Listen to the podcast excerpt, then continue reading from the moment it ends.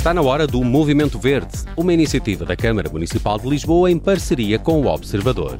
Durante este fim de semana, Lisboa Viva Rua. No Terreiro do Passo é hora de receber as famílias, os pais, os filhos, os netos e os avós para experimentar meios alternativos e mais verdes para as deslocações na cidade.